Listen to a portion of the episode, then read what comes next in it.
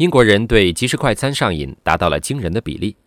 自从1953年发明了即食快餐，英国人就开始上瘾了。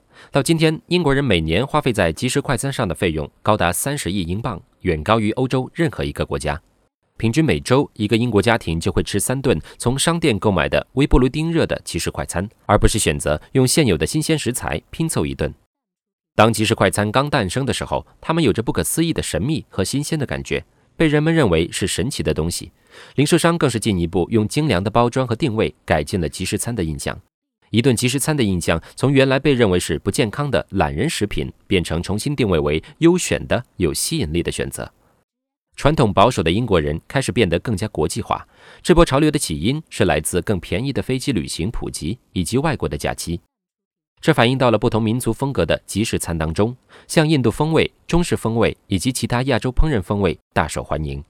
所以，为什么我们会对微波炉即食快餐如此的上瘾呢？它们到底是什么做成的？它们到底有多么不健康呢？从肉胶加上多于一罐可乐的糖分，然后做成菜，让我们揭开即食快餐背后这个味道难吃的真相。敬请收听下一期节目，了解更多内容。